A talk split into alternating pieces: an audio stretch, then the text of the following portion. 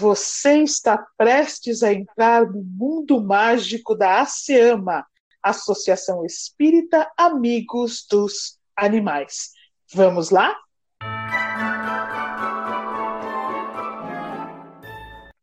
Estava uma noite muito gostosa, nem fria nem quente demais. As crianças aproveitaram para ficar brincando no jardim, esperando o horário do jantar. Nina, o que está fazendo com a cara na calçada? Vem para o jardim. Miau! Achei que tinha ouvido Jubinha, mas era um urso polar. O que, Nina? Miau! Um urso polar. Nina, aqui não existem ursos polares. Eles vivem só no Polo Norte. Miau! Ah, mas tem um subindo a rua. E como você sabe que é um urso polar? Miau! Ai, Bibi, porque ele é enorme e branco. Logo é um urso polar. Deixa eu ver se tá urso polar. Dudu, venha ver. Tem algo muito estranho subindo a rua mesmo. Será que é a fera disfarçada? Bibi, tenho certeza que não é nenhuma fera. Miau! Bom, então se não é um urso polar, é um marciano. Ué, Nina, segundo você, os marcianos não são verdes? Podem estar em um disco voador branco. Já pensou nisso? O seu disco voador está chegando em casa, mas ele está andando e não voando. E tem quatro patas iguais às do Jubinha. Olá, crianças. Não vão sair correndo e gritando? Olá, Jubinha. Primeiro nos explique por que está dentro desse lençol. E depois, por que temos que sair correndo e gritando? Então, eu estava brincando no quintal e de repente eu fui atacado de surpresa. A fera te atacou, Jubinha? Não, Bibi. O lençol me atacou. Fingiu estar quieto no varal e veio para cima de mim com o vento. Aí tive que revidar, né? Miau! Isso já aconteceu comigo também. Esses lençóis são terríveis. Quando ele veio em cima de mim, eu pulei no varal e com minhas unhas fiz pedacinhos dele. Ah, então foi você que destruiu meu lençol? Por que não disse que foi você quando a mamãe perguntou? Miau! A mamãe perguntou assim: Nina, você estragou o lençol novinho? E deveria ter perguntado assim: Você se defendeu daquele lençol que te atacou, Nina? Então, como ela não fez a pergunta certa, tive que negar, né? Ah, essa é boa. Agora tem pergunta certa.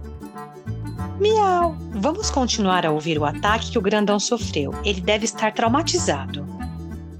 Então, puxei ele pela ponta e ele veio para cima de mim e não quer sair não. O entregador do mercado que estava saindo da minha casa me viu assim em vez de me ajudar, saiu gritando: "Alma penada, alma penada!" Miau! Nossa, os lençóis da sua casa têm até nome? Eles se chamam Alma Penada? Ué, não tinha pensado nisso. Claro que lençol não tem nome. Então agora fiquei confuso. Achei que eu era a alma penada. Agora podia ser o lençol. Mas já sou eu de novo, a alma penada. Isso tá ficando bem confuso. Vou tentar explicar. Depois do entregador sair correndo, fiquei na calçada olhando. Aí, um dos filhos da nossa vizinha me viu e falou: Nossa, uma alma penada. O irmão disse: Deve ser o Jubinha que virou alma penada. Olha as patas dele. E saíram correndo também. Miau! Seja lá o que for alma penada, não deve ser coisa boa então. As pessoas costumam chamar quem já desencarnou, ou seja, quem já morreu, de fantasma ou alma penada. Miau! Céus, não sabia que os lençóis eram tão perigosos. Eu poderia ter morrido, como aconteceu com Jubinha. Como assim, Nina? Eu morri? Claro que não morreu, Jubinha. Dudu tira o lençol de cima de Jubinha. Ele sacode todos os seus pelos e balança o seu rabo de tanta alegria. Ah, que bom que eu não morri. Mas não vou passar perto de outro lençol tão cedo.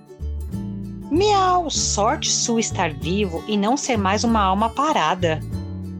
Alma penada, Nina, e não parada.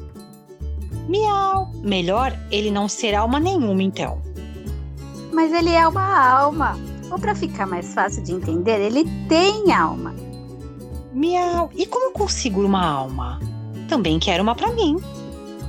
Nesse momento, as crianças veem Mentora Clara se aproximando. Olá, crianças. Tudo bem com vocês? Oi, mentora Clara, que bom que chegou. Esse assunto a senhora entende bem.